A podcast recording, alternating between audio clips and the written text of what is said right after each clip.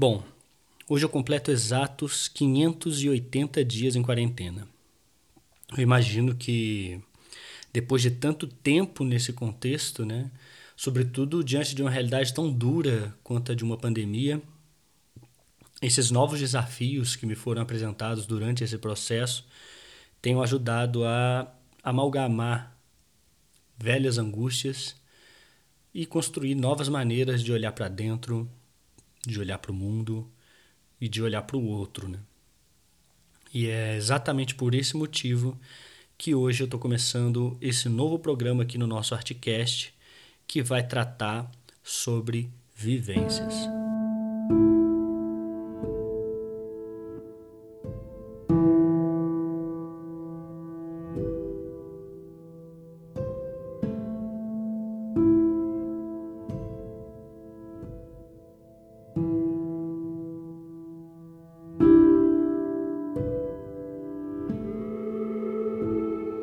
A primeira coisa que me veio quando eu pensei em criar essa série foi justamente que fosse algo muito cru, muito orgânico, né? com pouca edição e, sobretudo, sem roteiro, de modo que eu possa falar tranquilamente e cometer os meus erros de argumentação, ter dificuldade para arquitetar os meus pensamentos e trazer reflexões que, na verdade, eu tenho certeza que podem contribuir de alguma maneira para que outras vivências é, sejam tocadas, inspiradas ou até mesmo se reconheçam e se identifiquem com outras histórias de vida, né?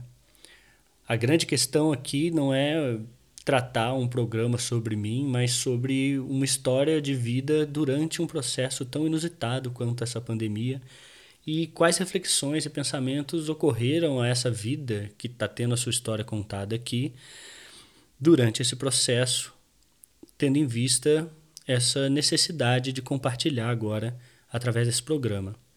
Então, eu sou Fred, eu acho que o meu nome é suficiente, pelo menos por agora, para que a gente desenvolva esse raciocínio. E eu vou começar aqui trazendo uma reflexão que tive hoje a partir de vivências que tenho experimentado. A primeira delas é que o custo psicológico e físico dessa quarentena para mim foi absolutamente desproporcional ao que eu esperava, né? É lógico que ninguém espera, de certa forma, passar por uma situação dessas e tampouco espera estar preparado para isso, né? Mas ainda assim as coisas me surpreenderam muito além do que qualquer filme de ficção é, pudesse ter ajudado a construir o meu repertório, né? Então, uma coisa que eu reparei durante esse processo em quarentena é o quanto todos nós, de certa forma, somos escravos da repetição. Então, eu percebo que dentro da minha casa, durante todo esse tempo, os hábitos funcionam de maneira quase automatizada, né? Isso significa que, para mim, todos os dias, dentro do mesmo ambiente, respirando o mesmo contexto e as mesmas possibilidades, né? criando as mesmas expectativas e adiando essa vida em confinamento, enquanto existe uma expectativa de vida que vem. Né? Então, tudo isso, de certa forma, me ajudou a pensar que talvez a gente perca a percepção das coisas cotidianas justamente pela sequência. Então, quando a gente se habitua e se acostuma e articula a nossa vivência ou as nossas vivências dentro de uma sequência repetitiva, a gente perde a consciência das escolhas que a gente faz. É como se a gente tivesse realmente um modo automático. E as coisas simplesmente acontecem e quando você repara, já se passaram dias, meses e, nesse caso aqui, até mais de um ano, não é mesmo? Se eu não me engano, 580 dias vai dar cerca de um ano e sete meses por aí.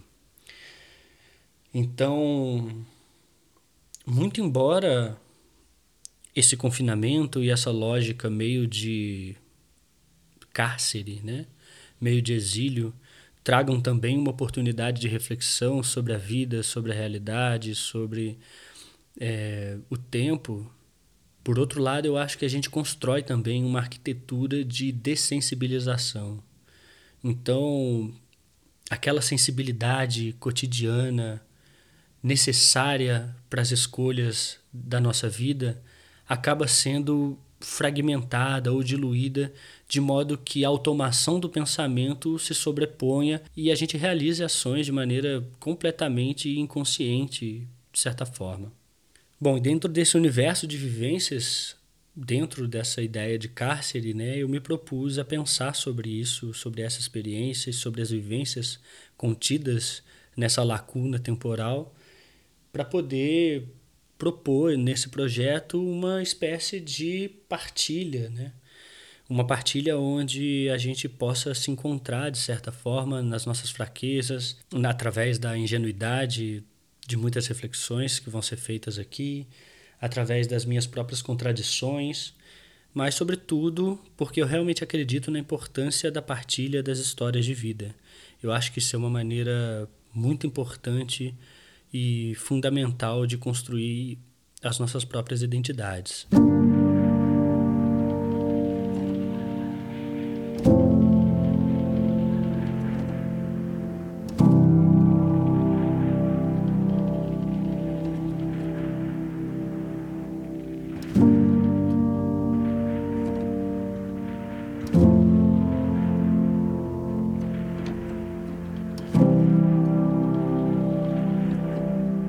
Depois de muitos e muitos dias preso dentro dessa lógica de quarentena, eu acabei entendendo que não estava tudo bem e que havia um processo patológico do ponto de vista psicológico se desenvolvendo e se aprofundando e penetrando as diferentes camadas do meu pensamento de modo que eu acabasse por desenvolver uma depressão que me levou, infelizmente, a estagnação completa, né? de passar dias e dias e dias embotado com uma letargia profunda sem conseguir é, reagir.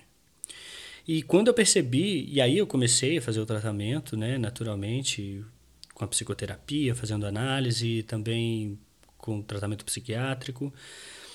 E quando eu vi que essas duas estruturas muito importantes é, de ajuda e de cura dessas psicopatologias estavam encontrando uma dificuldade muito maior ainda para me ajudar a me recuperar nesse processo, foi então que eu resolvi tentar quebrar esse ciclo, largando a minha rotina e deixando tudo para trás e viajando para passar um período de três meses na cidade de Passos, onde é a casa da minha mãe. E obviamente vocês devem imaginar que não foi uma decisão muito fácil, tendo em vista que eu sou casado, tenho meus compromissos, adoro meu trabalho. Mas dentro dessa lógica que eu esbocei no começo desse episódio, né, é preciso quebrar essa sequência. É muito importante romper esse ciclo de inconsciência das escolhas, né? porque quando a gente viaja, a gente percebe que a gente existe de maneiras diferentes em lugares diferentes. Isso significa que novas escolhas precisam ser tomadas a todo tempo para que a gente possa de fato se adaptar a essa nova realidade. E essas novas escolhas, elas precisam ser profundamente conscientes para que a gente consiga se adaptar bem e gerar novas automações. Então, dentro daquela rotina cheia de vícios e fraquezas, né, completamente fraturada e, e, e dessensibilizada, eu entendi que o problema principal estava na maneira como eu faço as minhas escolhas. Então, quando eu me desloquei aqui para a casa da minha mãe, em Passos, eu percebi que eu entrei em um espaço novo, separado de mim é como se eu tivesse me tornado, de certa forma, aquela figura que ficou guardada em casa durante esses 580 dias e de repente eu me descolasse dessa figura e ela permanecesse lá no cárcere enquanto eu venho para cá tentar me perceber de novo e entender novas maneiras de existir, percebendo naturalmente como eu consigo existir em um lugar que não é minha casa, que é um lugar onde eu não estou acostumado a existir e a viver tentando construir novas rotinas, novas maneiras de fazer novas escolhas. Então, nesse contexto de deslocamento, né, como eu disse, onde tudo precisa ser escolhido e nada é automatizado, eu começo a me atentar para as maneiras como eu respondo a diferentes estímulos. Mas essa nova maneira de responder aos estímulos, né, ela vem de uma condição quase de estrangeiro, né? Então, essa lógica do estrangeiro de estar longe da sua terra, que de certa forma está longe de si, de alguma maneira, me parece fundamental, pelo menos a princípio, para que eu consiga reconstruir e recolher esses cacos que ficaram pelo chão durante todo esse processo. Então, eu não sei se está fazendo muito sentido o que eu estou falando aqui, mas já caminhando para o final dessa reflexão, eu queria dizer que eu acho que é muito importante a gente tentar perceber como nós somos reféns das nossas escolhas e como a gente escolhe inconscientemente coisas muito importantes todos os dias. E se a gente prestasse mais atenção para a qualidade das escolhas que a gente faz, a gente poderia perceber, inclusive, que talvez os desgastes que essa dessensibilização promove, ele pudesse ter sido amenizado a partir de pequenos momentos, a partir de pequenas coisas que foram que poderiam ser, né, naturalmente fruto de outras escolhas que a gente pudesse ter tomado. Então, eu acho que o que eu queria deixar para esse episódio é que a gente precisa prestar mais atenção nas nossas próprias escolhas para tentar reconhecer os nossos vícios e sabotagens e toda essa automação do pensamento que e o quanto isso não dessensibiliza a gente, o quanto isso constrói uma versão de nós mesmos que não é exatamente aquela que a gente gostaria de construir, mas que de fato é uma versão mais fácil de ser construída e que muitas vezes não requer nem o nosso trabalho, né? Ela é construída, como eu disse, de maneira automatizada. E eu acho que isso é muito, muito importante para que a gente entenda como acontece a construção da nossa própria identidade e que a gente compreenda também a existência como algo muito mais complexo do que essa automação diária e esse fluxo de pensamento contínuo, né? Então, nessas escolhas diárias que a gente faz, a gente realmente está presente nesse processo, né? A gente para para pensar sobre o tempo que a gente perde é, justamente por não ter gastado um pouco de tempo para escolher melhor, né? E porque naturalmente o produto dessas escolhas no fim da vida vai dizer realmente quem a gente foi.